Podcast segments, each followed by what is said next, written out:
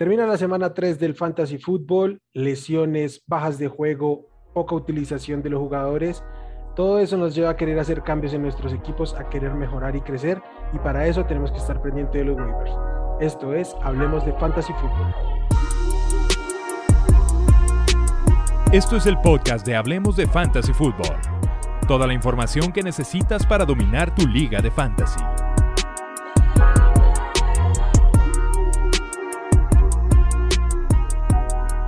¿Qué tal amigos? Bienvenidos al podcast de Hablemos de Fantasy Football. Yo soy Wilmar, como siempre es un gusto saludarlos, venir a hablar de Fantasy Football, el tema que tanto nos apasiona y para eso me acompañan como siempre mis compañeros Pollo, Charlie, qué gusto que estén acá conmigo.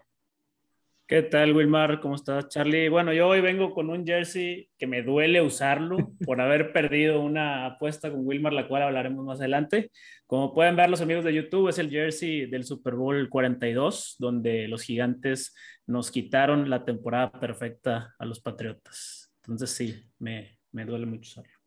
Mm, muy bien, pero tú ya le vas a los Bucaneros, Pollo.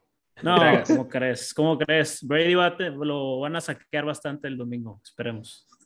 ¿No, te duele este regreso? O sea, ¿a, quién le vas? En serio, en serio.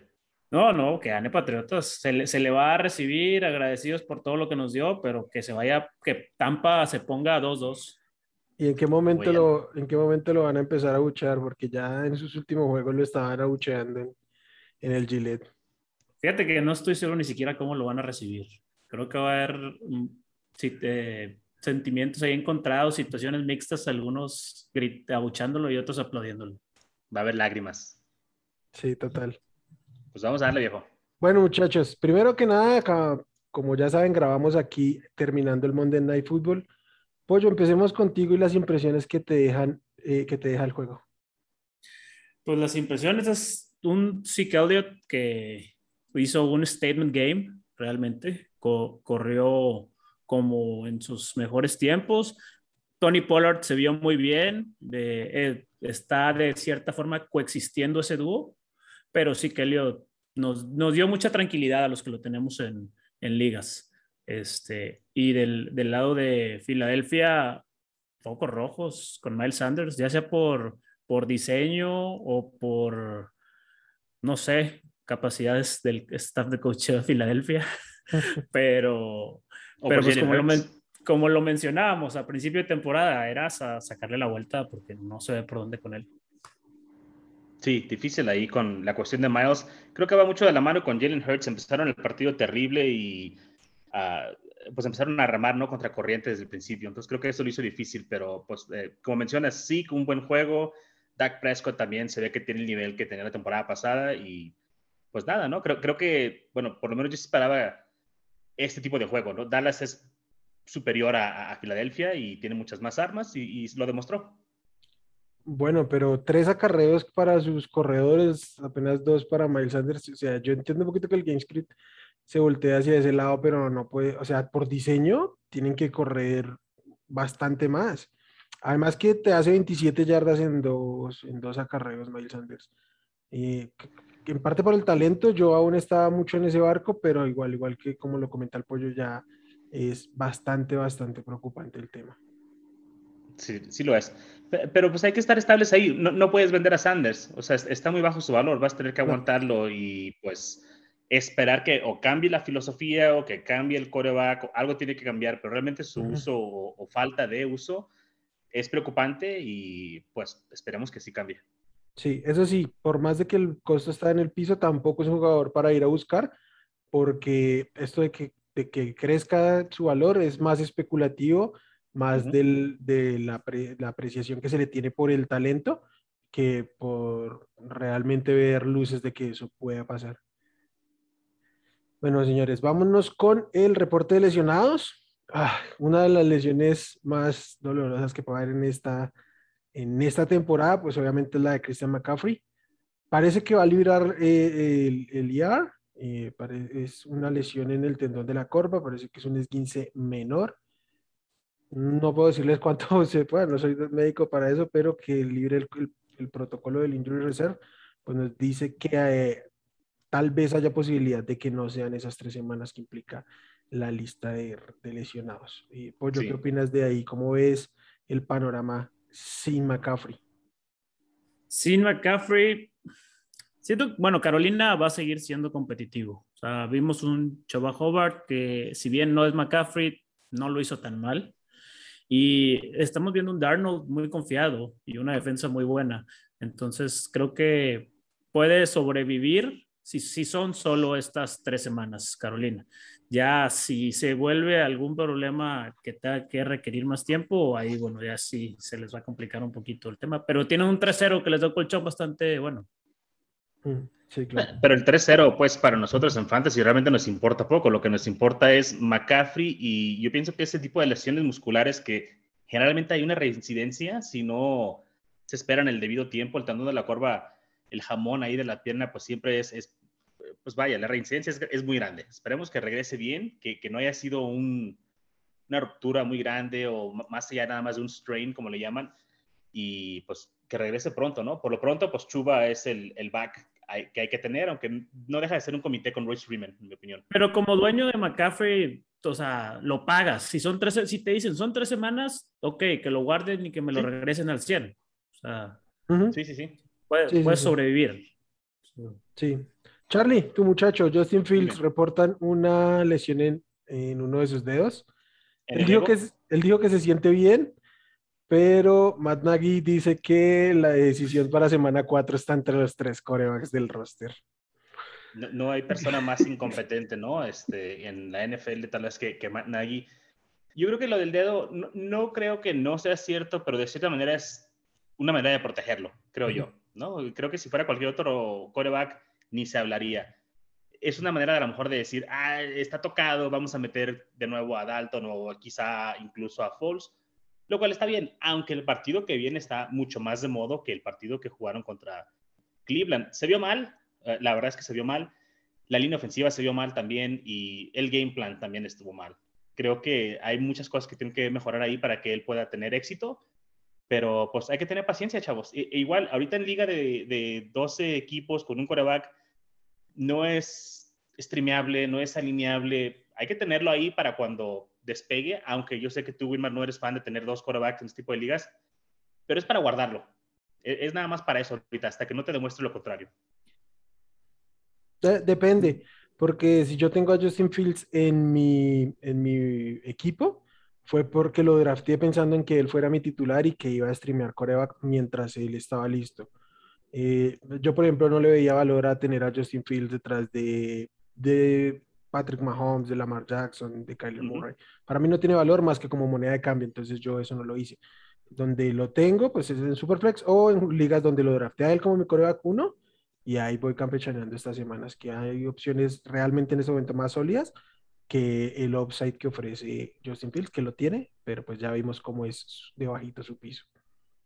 ¿Les preocupa un poco Allen Robinson? Con lo que hemos visto. Un mucho. Un bastante. Sí, sí, yo también mucho. Y, el problema es filosófico ahí, como te digo, es, el game plan. Es increíble que no lances un pase de más de 20 yardas, que no lo busques a él constantemente. la verdad es que no, no, sé qué decirte, pero estoy muy decepcionado. Debe ser el bust más grande ahorita en Fantasy Football, Allen Robinson, por lo que pagamos por él, ¿no? El precio de tercera ronda, cuarta mm. ronda, duele, ahorita duele. Pudiste haber tenido a Cooper Cup, pudiste haber tenido a Mari Cooper, pudiste haber tenido muchas otras opciones. Entonces es un bust muy grande. Sí, los que tienen el le, pegaron al jackpot. Sí, correcto. Sí, sí, eh, bueno, el siguiente, eh, AJ Brown, también una atención ahí en el tendón de la corva. Él no, no tenemos mucha información porque jugó ayer domingo recién. Entonces, pues nada, y pues ahí con él el reporte es que es semana a semana. Eso, que, que, ese fraseo sí preocupa un poquito. Todos estamos semana a semana, pollo. Eso no significa nada. Todos estamos No, día pero, pero muchas lesiones la reportan day to day. entonces, ya cuando es eh, week to week, ahí sí, pues que significa que puedes perder al jugador una o dos semanas. O sea, que esté en ese borde del injury reserve o librarlo. Claro. Sí, tal cual. Y un jugador que casi no está en las ligas, pero creo que vale la pena reportarlo por lo que vamos a hablar hoy. KJ Hamler se rompió el ligamento, entonces ya está fuera por el resto de la temporada. Ah, no sabía eso, sabía que estaba lesionado, pero no se ve la gravedad. Qué mal, qué mal. Sí, ya está fuera. Eh, Pollo, CH obviamente terminó la semana por encima de Demian Harris, pero cuéntanos tus impresiones sobre el tema. Mis impresiones es aprovechenlo. Eh, eh, ah, tomen esta actuación de Edward Siller y véndanlo. Busquen cualquier oferta en la que lo puedan acomodar. Obviamente que no sea tan mal vendida, ¿verdad? Cualquier oferta me refiero a algo que beneficie a su equipo. Pero sí, sí es, un jugador que te promedia 1.6 targets por, por juego, menos de 15 acarreos, que está borrado del goal line touches, que su, su touch rate de semana 1 a 3 bajó 15%. Tiene ahora esta temporada problema de fumbles. El sistema de Kansas no le beneficia. Kansas perdió, como lo dijimos la temporada pasada, y su reacción es firmar a Josh Gordon, que es otro receptor. Kansas es el, es el equipo segundo lugar en jugadas de pase yendo en ventaja, o sea que no están comiendo reloj con corrida. Hacen jet sweeps continuos con Hill, Kelsey, Hartman, y el calendario que viene son eh, Buffalo, Washington, que pues no son sencillos, y el playoff fantasy son Chargers, que ese sí es fácil, pero luego sigue Steelers y Bengals. Entonces, tampoco te va a sacar las papas en los playoffs de fantasy.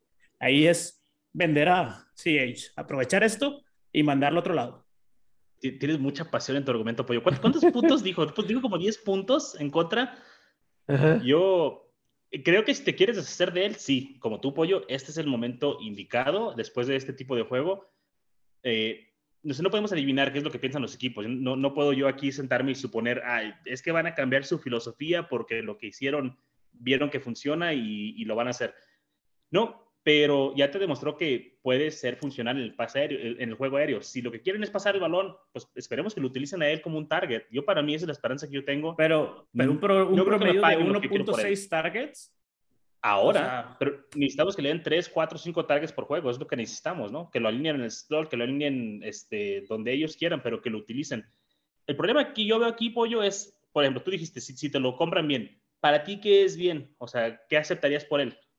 dónde Yo busca, buscaría algún, si no, si de uno por uno puede ser complicado, pero algún tipo de paquete dos por dos en el que tú obtengas a un de Andrew Swift, un Montgomery, eh, Carson ni lo voy a mencionar, por, este, porque por obvia razón, sabemos lo vamos. Que... sabemos que hay ahí un, un bias, un sesgo. Este, pero ese rango, o sea, el rango de un de Andrew Swift que alguien distraído puede decir, no, pues es que la ofensiva de Detroit es, es mala y pues cuando realmente esa ofensiva corre por de Andrew Swift que, y la de Kansas es muy buena, entonces mejor tengo a Edward Siller, puedes buscar por esos lados. O sea, yo me sentiría mucho más cómodo hoy con Swift, que fue incluso a los que les tengo que pedir disculpas de, de la off-season que estuvimos aquí y yo no lo, no lo quería en mis equipos y ahí sí se la doy a Wilmar, que lo dio desde, desde el principio, es, pero yo buscaría, buscaría fuerte o hacerme Swift y sacarme a Edward Siller. ¿Tú cómo ves? Defiende nuestro muchacho. Ese es un trade que nadie, o sea, en el mano a mano nadie te lo va a aceptar. No, directo no, como dije, tienes que, hacer, tienes que hacer un balance, pero un balance en el que como quiera vas a mejorar tu equipo.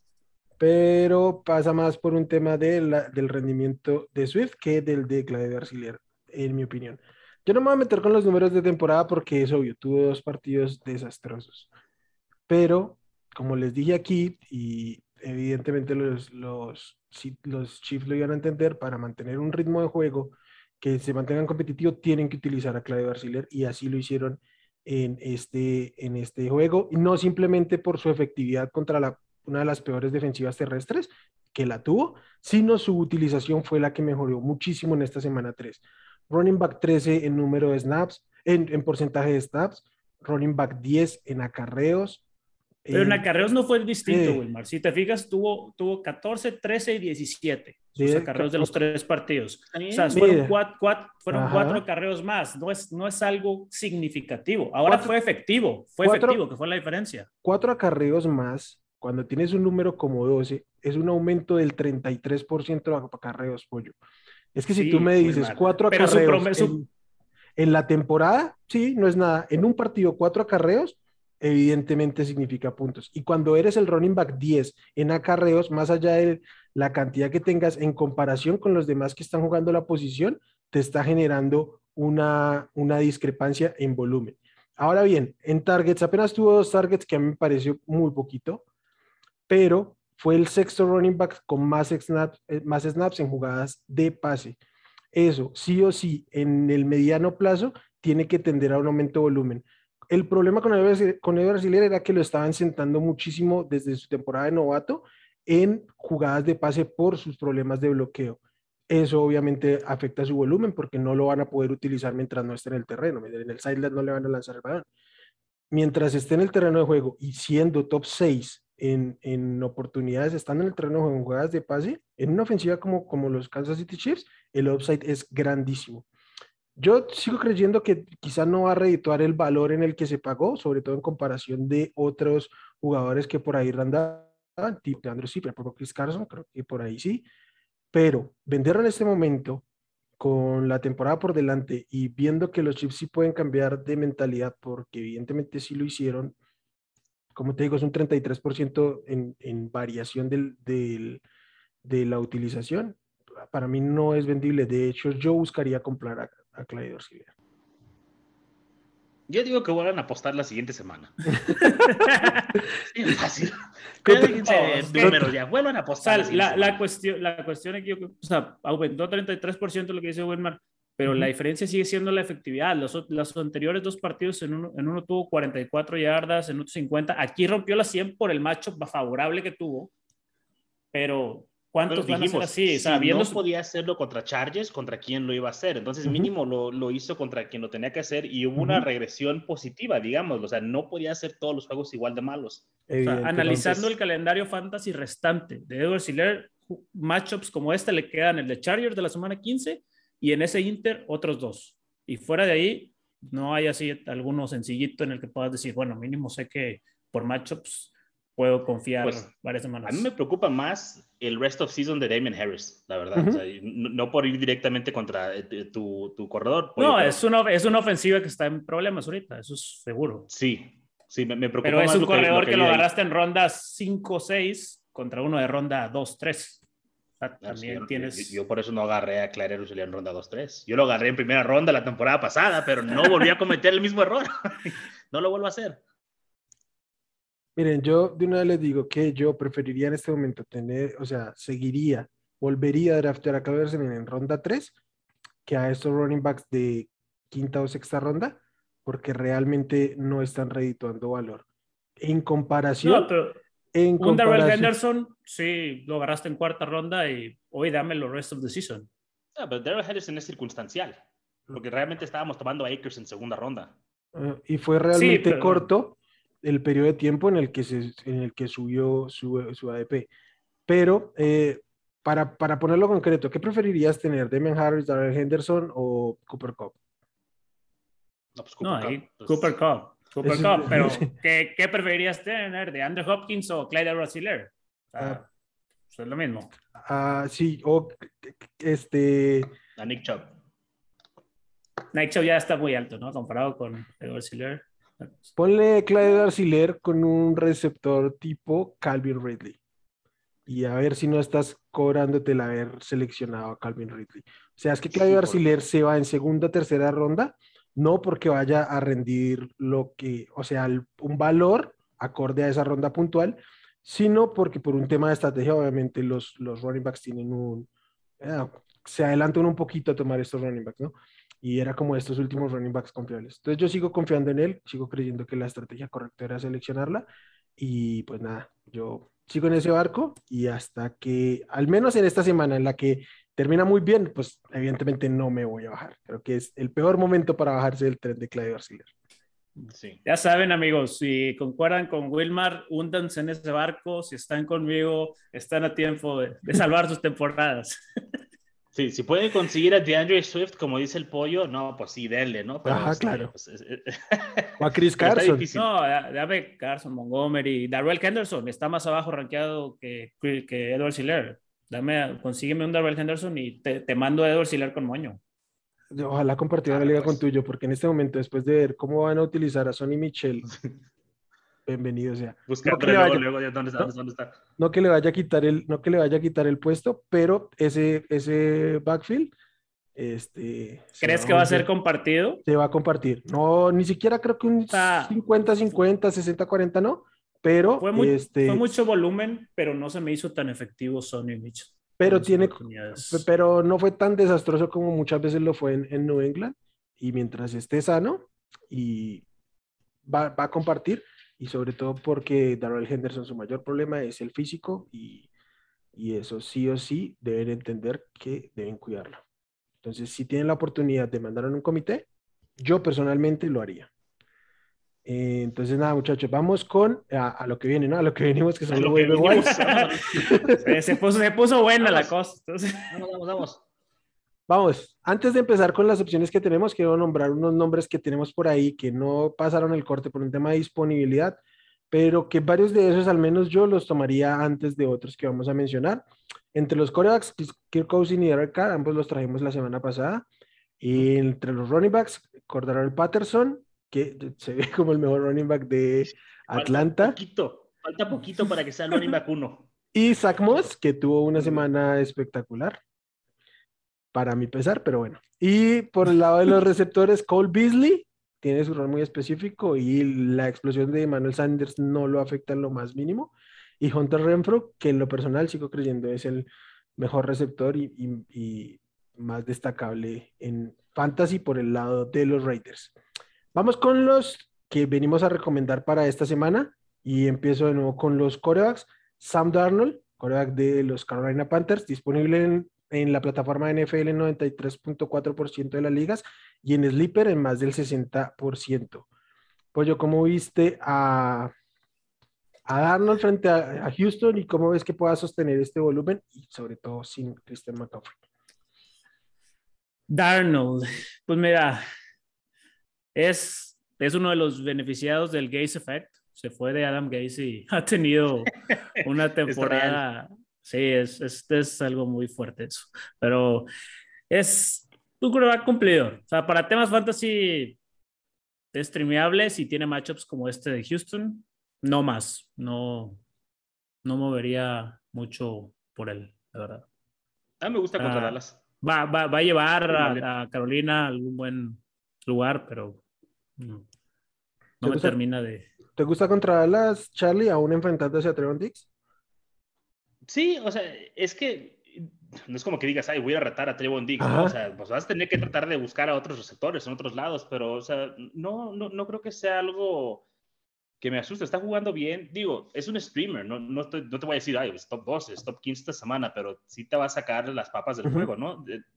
Dallas nos ha demostrado que no es una defensiva muy sólida, ¿no? Aunque ha tenido buenos juegos, este, el juego de hoy, por ejemplo, contra Filadelfia, es Filadelfia, ¿no? Y, y Darnold se ha visto bien, no ha sabido utilizar Joe Judge y, y tiene las armas y yo creo que streameable hasta ahí, o sea, servicial nada más. Si ya no está Cousins, si ya no está Carr, si ya no está el otro top 8, 10 de quarterbacks, Darnold es, es buena opción. Ah, miren, a mí incluso, o sea, si es para el resto de temporada, por ahí que algo les pasó y quieran cambiar su coreback, lo que quieran, prefiero a Cousins y prefiero a Derek Carr. Para este par- partido prefiero a Sam Darnold porque eh, sí va contra, contra Trevon Diggs, como le decía Charlie, pero eh, hasta ahí, esa es la defensiva de los, de los Cowboys. Entonces, esperen, Sí, no. yo espero realmente que ese juego se vuelva a tiroteo pronto, porque también JC Horn salió lesionado, entonces por el lado de los Panthers la defensiva también va a tener mellas por ahí. Pero bueno, vamos al siguiente. ¿cree- ¿Crees que le puedan seguir el ritmo a Dallas? Como, o sea, ¿no, ¿no ves un game script similar al de, hoy- al de hoy en la noche? No, Que Dallas. creo que el Carolina es mejor equipo que Dallas, hoy por hoy. Pero incluso, a- aunque no, cayeran en el marcador, Filadelfia, dices. eh, pero a- aunque cayeran en el marcador, no, creo que eh, Wilmar dice que Carolina es Dallas. mejor equipo que Dallas. Ah, ah, tal cual. Bien. Pero si, si Dallas está alcanzándolos o si está pisando los talones, Carolina tiene que pisar el acelerador. Si van Ujú. perdiendo, tienen que pisar el acelerador. Entonces, eso es positivo para nosotros, ¿no? Si vas a streamear a, a Darnold. Creo, creo que, o sea, a mí no me asusta el match. Bueno, voy a cancelar mi último comentario porque evidentemente sin Christian McCaffrey no puede ser un mejor equipo que Dallas. Pero sí creo que está ahogando mejor ritmo, sobre todo porque la defensiva de Carolina, defensiva. la defensiva de Carolina me gusta mucho, la defen- muchísimo. Pues de las mejores de la liga. Este- Es esta probablemente temporada. que, es probable que en este momento eh, su frontal sea la que mejor está jugando en la, en la liga. Lo que está haciendo Brian Burns, que para mí es candidato al o va a ser candidato al defensivo del año. Defensivo del año. Eh, Derrick Brown y Hassan Reddick, me gusta muchísimo. Pero nada, vamos al siguiente, otro jugador de los Carolina Panthers. Creo que este va a haber unanimidad, debe ser el reclamo uno de la semana, al menos si tienen la necesidad, para mí es muy claro, y es Choba Howard de, los Panthers, 97.7 disponible en NFL y 60% en la plataforma de Sleeper. Charlie, cuéntanos cómo ves a Choa Howard en su primer inicio como titular. Es un jugador que yo me rehusé a elegir, no creo en su talento, pero tiene la oportunidad, ¿no? La oportunidad llegó tocando su puerta, abre Chuba Howard, sale corriendo y choca contra su línea ofensiva. Eso es lo que sabe hacer. Pero tiene oportunidad, ¿no? Y lo van a utilizar. Lo que jugó en este juego contra, eh, ¿quién fue el, partido del, del Thursday Night? Houston. Contra los Texans. Contra los Texans, perdón lo que jugó en este partido después de que salió McCaffrey lesionado fue el mismo rol, o sea, jugó el rol de McCaffrey, el mismo porcentaje de, de snaps en el que estuvo ahí, fue el mismo que tuvo participación de rutas, el mismo porcentaje de acarreos, como si fuera McCaffrey. No sé si van a ajustar eso para que sea un poquito más Chuba friendly, pero lo van a utilizar. Creo que va a ser un comité con Royce Freeman. Creo, creo que no puede ser sostenible que Chuba tenga todo el volumen que tiene un McCaffrey, pero pues vaya, si, si tienes la necesidad y si tienes la prioridad, vas a tener que ir por él. Si vas a gastarte tus WAPs, tus FABs, como les llamen, y no te los gastaste ya ni Elijah Mitchell, sí, métele 25, 30 por él y, ver si te lo llevas. Y, y, si, y si no lo necesitas, haz por llevártelo. O sea, hay un dueño de Christian McCaffrey que está necesitado de hecho bajo bar y, puedes usarlo en moneda de cambio. Peor de los casos. O sea, ya ah, en caso pero... de que no te sirva de nada, que te va a servir dos semanas, puedes usarlo. Pero, o sea, por cualquier ángulo lo tienes que buscar. Yo jugar. Sí, estoy de acuerdo. Lo que pasa es que yo personalmente pienso que eh, al menos esta semana yo veo unos receptores muy interesantes que si no veo la inmensa necesidad de ir por Schwaber como prioridad, preferiría ir por los receptores, o sea, dependiendo de cómo esté el equipo. Pero de running back no hay duda, y si no tienes ninguna necesidad de recibir más allá de que tampoco la tengas en running back, Sí, ahí estoy de acuerdo con el pollo. A mí me preocupa mucho su talento. Charlie lo sabe, lo, hablamos mucho en la previa de, del draft. Del draft. A mí no me gusta Choba Howard como, como corredor. Y de hecho creo que lo vimos cuando empezó, a, cuando se lesionó McCaffrey, empezó a jugar. Hubo un momento donde todos parecía que sabíamos que lo iban a sentar y lo sentaron. Entró Royce Freeman algunos snaps Simplemente después, cuando la defensiva de Houston se agotó, pues empezó a correr y a correr y a correr. Y a sí, sí jugó mejor, jugó mejor. Sí, después, después de que, de que estuvo unos snaps quietos, mejoró, eh, hay que decirlo. También hay que decir que la defensiva de Houston ya era otra cosa. Ah, a mí me asusta que, que no pueda, que no pueda este, sostener el rol completo y esto obviamente implica un comité y que tuvo targets. Yo no creo que vaya a tener targets constantes cuando se diseñe el, el, juego con él en el campo y eso va a ir en, en, pro de otra cosa que vamos a hablar adelante. Sí, y, aunque le den el volumen de McCaffrey, no va a tener el desempeño de McCaffrey, no, nos engañemos. No, no porque quites a el jugador X, insertes jugador Y y pienses que va a tener la misma funcionalidad, no vas a tener el mismo resultado. Entonces tampoco no hay que engañarnos ahí como, ah, voy a ir por Chuba y voy a quemar a todos mis este, rivales. No, no funciona así. Sí, y si quieren ver eso, pues váyanse a ver los números de Mike Davis del año pasado, que muchos los replican que pudo cumplir. No, Mike Davis fue muy efectivo en sus primeros partidos, luego las defensivas ajustaron y volvió a ser, no el Mike Davis de siempre, pero lejos del nivel que mostró a, recién empezó a reemplazar a Christian McCaffrey.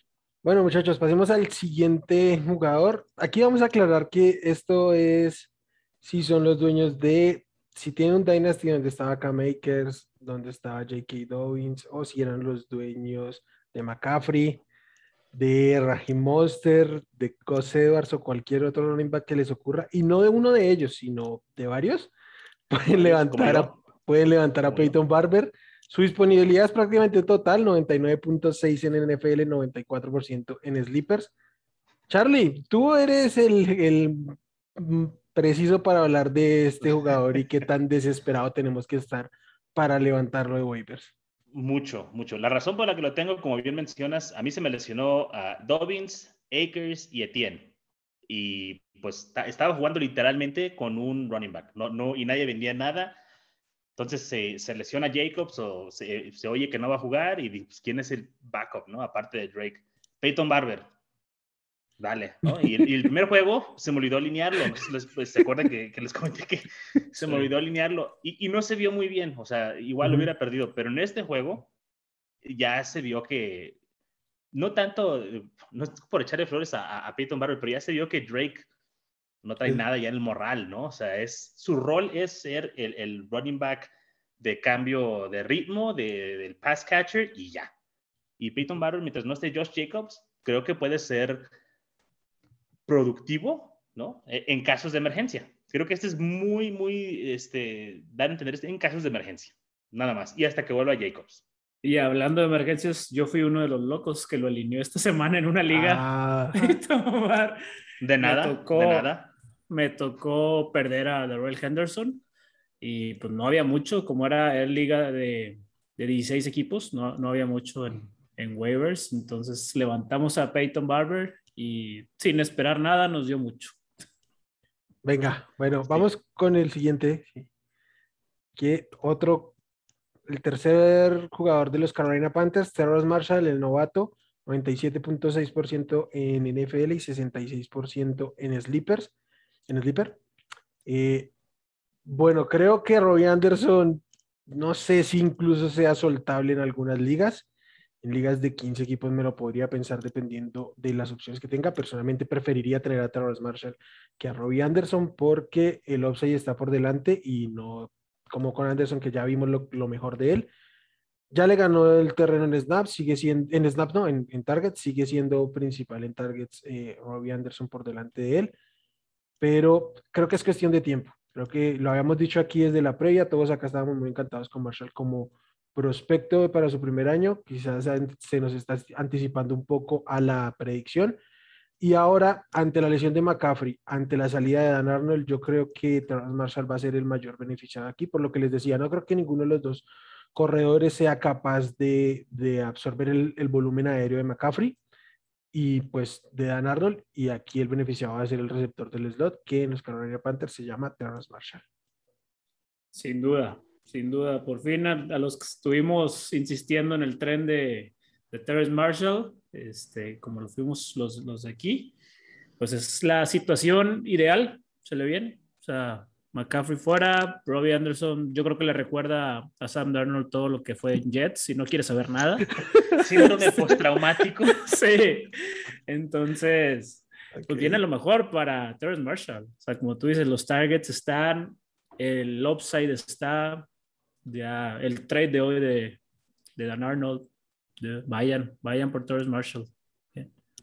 Viene lo mejor sí, para él. Sí, nada más que, que decir ahí ese comentario del pollo también va en que si está por ahí, si ya otro equipo lo tiene, eh, busquen un trade antes del breakout porque debe haber un breakout. Inminente. Sí, tal cual. Vamos con el Pero siguiente. el que sigue es el, no, no, no, creo que, no debería estar tan disponible porque es el que más me gusta de todos. Eh, y mira que aún de, hay otra opción que está menos disponible que él, entonces todavía hay mucho. Tim Patrick de los Denver Broncos, 85.9 en NFL y 65% en el Dipper. Yo sé que te encanta eh, Pollo, entonces te doy la palabra. Para mí es un talentazo Tim Patrick. O sea, desde el año pasado quedé encantado con su juego. Eh, yo quería que le empezaran a dar más utilización. Cuando veía reportes que KJ Hamler eh, le estaba comiendo ahí el, el lugar en el depth chart, sí no ve, o sea, entendí, sé que Hamler es un gran talento, bueno, ahora se lastimó, uh -huh. desgraciadamente, pero pues ya no está Judy, ya no está Hamler, realmente solo son Soron Fan y, y, Tim Patrick. Y Tim Patrick lo hemos visto recorrer muchas, eh, muchas rutas eh, de mediana distancia, porque es, que son las que favoritas de Terry Bridgewater en este ataque que de tus broncos, que como lo has visto son de series largas, uh -huh. son son series lentas, avances cortos y pues es, es mucho volumen para Tim Patrick y no le cuesta entrar a zona de anotación. O sea, no, es, ha sido efectivo con su volumen. Entonces, para mí este es el, el waiver uno de los receptores semana, si es que está. Debe de estar, ¿no? ¿Cuánto quieres disponibilidad, Whitman? ¿La mencionaste? 89, 80 y, espérame, 85.9% en NFL y 60% en Sleeper. Ya sabemos que Sleeper es una plataforma un poco menos casual, o sea, es una plataforma donde hay ligas más profundas y por eso hay menos... Más, enfermas, dices tú. Más Dynasty todas esas cosas, pues obviamente por eso no está Tim Patrick, pero en ligas casuales, en ligas de, de 15 tiene que estar disponible, este, salvo que lo hayan levantado la, la, semana anterior, como ya lo habíamos recomendado, de hecho aquí lo hemos nombrado las tres semanas. Este, es increíble. O sea, Tim Patrick empezó el depth chart siendo el cuarto receptor y capaz el sexto, séptimo target del equipo. Y en este momento compite por ser el tercer target del equipo. Entonces, el volumen es el rey y Tim Patrick es un talento. Creo que el pollo lo considera un mejor talento que lo que yo creo que es, pero no es un talento despreciable para la NFL. Y en los receptores, el talento trae volumen y, y él ya ha demostrado el año pasado, tuvo en, en, un momento tenía más targets que el propio Jerry Judy y, pues nada, creo que está ahí claro el panorama. Pasemos al siguiente, en este caso un veteranazo que tuvo esta este semana de explosión. Difícilmente se va a repetir, pero por volumen de la ofensiva y por el volumen que él recibió, va a tener un rol. Es Emmanuel Sanders de los Bills, 78.6% en NFL, aún menos disponibilidad que Tim Patrick en favor ahí del receptor de los Broncos, y 64% en Sleeper. Charlie, ¿cómo viste esta explosión de, Manuelito en semana 3? Pues primero debo decir que me duele mucho que le digas veteranazo, güey, porque esté más viejo yo que él, y, es como de, verga, ya, ya estoy viejo. Eh, el joven, el joven Emmanuel Sanders, eh, pues bien, ¿no? Es, es uno, es joven, jovencísimo. Los Buffalo Bills es uno de los pocos equipos que pueden sostener tres wide receivers, ¿no? En Stephon Diggs, en Cole Beasley y Emmanuel Sanders. Manny Sanders ya hemos visto que tenía muchas air yards, que tenía quizás no el volumen de targets que quisiéramos, pero que puede darte estas jugadas largas y cada de vez en cuando te va a dar estos partidos, ¿no? Este, Josh Allen explotó en esta última semana y bien, Cole Beasley también tuvo un juegazo. A mí me gusta más Cole Beasley en lo personal, quizás está un poquito más eh, rostereado, ¿no? Lo tienen más en los equipos, pero Manny Sanders como una opción de tener en tu banca para las semanas que se vienen de flex o cuando ves los matches que son un poquito favorables para Buffalo, creo que es completamente alineable porque tiene upside. Tiene el upside de las air yards. Stephon Diggs creo que era el número 2 en air yards y Manny Sanders creo que era el 12. Entonces, están yendo profundo con él, están dando los targets largos, nada más que no estaba, o sea, viniendo con ellos en la zona de anotación, pero en esta semana pues se desquitó con, eh, ¿contra quién jugaron? Contra Washington. Contra Washington. Washington. Eh, y, pues vaya, ¿no? Creo que esos tres receptores sostenibles para fantasy, sobre todo en ligas profundas, ¿no? Pero Manny Sanders, Cole Beasley, si están ahí, vayan por ellos. Creo que tiene un piso más seguro Beasley, más upside Sanders. Es la única diferencia. Sí, sin duda. O sea, tal cual como lo escribiste, eh, Beasley es, sobre todo para ligas PPR, puede ser más redituable porque son más targets y menos También súper joven, Beasley, ¿eh? Súper joven. Sí, no, eh, oye, todos son jovencitos. Aquí nosotros este, somos solamente unos jóvenes mayores, no llegamos a ser Adultos contemporáneos, es lo que somos. Eh, y en cuanto a la ofensiva de los Bills, creo que este año hemos visto a, a Josh Allen repartir un poco más. Obviamente todos los equipos ahora están demasiado enfocados en Stephon Diggs entonces, pues eso está abriendo huecos. Está abriendo huecos para Cole Beasley, para Emmanuel Sanders. Gabriel Davis creo que no va a ser esta temporada. O sea, lo esperábamos que explotara, pero... O quizá nunca. O quizá nunca. Hoy, pero llegó el, el jovenazo Emmanuel Sanders a, reclamar lo que es suyo. ¿Tú cómo lo ves, Will? No, me, me parece que sí le falta un poquito de volumen, pero va a tener estas semanas explosivas. Y creo que podría ser menos esporádico el tema de su explosividad de lo que creemos, sobre todo ahorita se le vienen unos enfrentamientos bastante cómodos como Houston, Kansas City, los Titans, ah, ya después viene el bye. Entonces yo creo que es muy utilizable en este momento un flex bajito, un flex 2, 3, creo que muy, muy valioso. Eh, sí creo que va en detrimento. O sea, hablamos de, de Gabriel Davis y, y, el upside que tenía o que le veíamos previo, creo que se comió ese rol por completo eh, Sanders, que tiene, ya está en su decimosegunda temporada en la liga, en una liga que promedian tres temporadas por, jugador, entonces es un veteranazo. ya que, modo. Un joven veterano, lo vamos a mencionar. Bueno, rematemos, rematemos con la, la, posición que más dolores de cabeza nos da, los Titans. Tenemos dos nombres, vamos a tocarlos al tiempo. Su disponibilidad es prácticamente total, por arriba del 90% en ambas plataformas para los dos. Dawson Knox también de los Bills y Tyler Conklin de los Minnesota Vikings. Ambos anotaron. Muchachos, ¿ustedes a quién prefieren de estos dos? ¿Y los consideran streameables como tal esta semana o simplemente opciones muy desesperadas?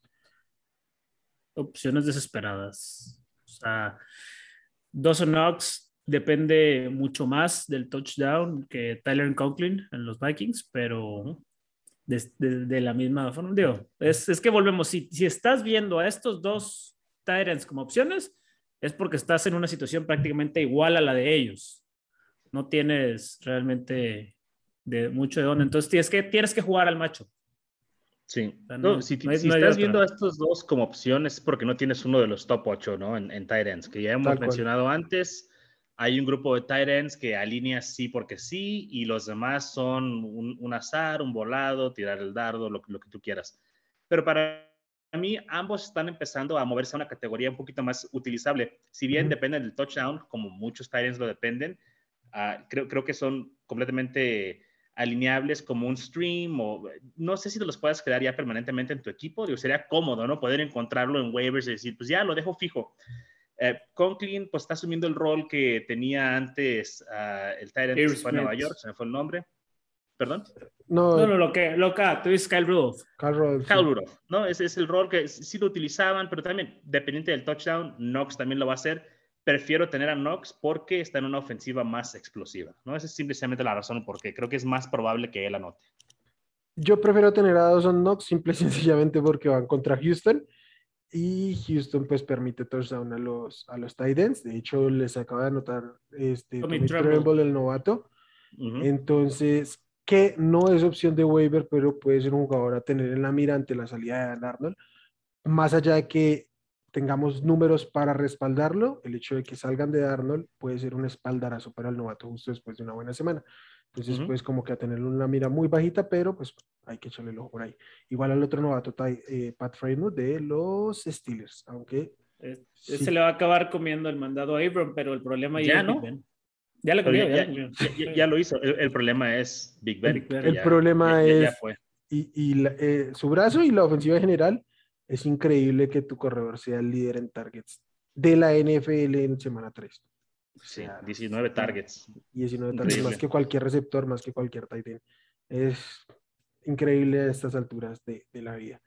Eh, pues nada, señores, esas son las opciones que traíamos para el waiver wire. Estén pendientes ahí. Creo que no se vuelvan locos. Choa Howard, ¿cuánto le meterían a Choa Howard si, si juegan con Fabs? Charlie ya dijo que 20, 25 pollo, ¿con cuánto irías? Depende mucho de la situación de mi equipo, pero así yéndome for, fuertísimo, 30%. Sí, yo, yo creo que ese sería como mi límite. Y esto porque ya, ya lo vimos con Elia Mitchell, este, sean reservados. O sea, no es quedarse los créditos hasta que se acabe la temporada, sino es saber darles un, mejor uso. Señores, qué gusto hablar. Dime, Pollo preguntita rápida para ir por los que quieren buscar algún sleeper. Los Titans juegan contra los Jets. No va a estar AJ Brown. Iría, ¿Recomendarían buscar algún sleeper, un Chester Rogers que anotó esta semana? ¿O, o va a ser puro Julio y Derrick Henry? Me, me, cuesta pensar que no haya en el equipo, o sea, en tu roster de fantasy un mejor receptor que Chester Rogers pero no me sorprendería una, una mala semana porque además ha tenido volumen constante durante las, los tres juegos y ha estado encontrando la, la, zona de anotación. Entonces, no lo veo mal como un reclamo profundo y sobre todo sin saber realmente cuál va a ser la demora con, con AJ Brown. Entonces, sí puede ser algo por ahí para echar. No meter, o sea, un reclamo de cero, wave de cero. Sí, sí, sí, te, vas, te va a salir gratis. Pero este, no lo veo mal. Mm, depende de, la profundidad de la liga, como siempre realmente. En una liga de 15 me, me cuesta un poquito, de 15 spots, ¿no? Este, nada, amigos. 15 de 12 spots. No, 15 spots en el roster. No, no hay ah, perdón, pensé que roster. Sí, sí, sí. bueno, ya, ya, que el pollo trajo aquí uno deep, yo también quiero mencionar uno deep también, el receptor de los New York Giants, este Johnson, Colin Johnson. Si está lesionado Shepard, está lesionado este Darius Slayton, Kenny G, pues parece que también está lesionado. Todos están lesionados ahí. Lo buscaron mucho y creo que también puede ser un, un deep. Yo preferiría jugármela con Colin Johnson a cualquier receptor que no sea Julio de los Titans. Hasta ahí me reporte. Y contra, y, y que Kaderius Tony, me imagino. Ah, claro. Sí, sí lo tengo que. Es obvio. Es obvio. Sí, eh, concuerdo. También muy deep, pero eh, concuerdo. Ujú. Nada, amigos, ahora listo. sí nos despedimos. Muchas gracias. Ya todos los que nos están viendo en YouTube saben que aquí encuentran la campanita y el botón de suscribirse para que nos sigan ahí. En la cajita de comentarios nos pueden dejar sus, sus opiniones, sus comentarios, todas son muy valiosas. Los que nos escuchan en formato podcast nos pueden seguir y dejar sus comentarios a través de las redes, en Twitter como arroba Hablemos Fantasy, en Facebook como Hablemos de Fantasy Fútbol. También revisen todo nuestro contenido en la página de hablemosdefutbol.com. Como siempre, un gusto, Pollo Charlie. Muchas gracias a toda nuestra audiencia. Tengan una feliz tarde, día o noche según nos escuchen. Bye, adiós. Chao, amigos. Gracias por escuchar el podcast de Hablemos de Fantasy Football. Para más, no olvides seguirnos en redes sociales y visitar hablemosdefutbol.com.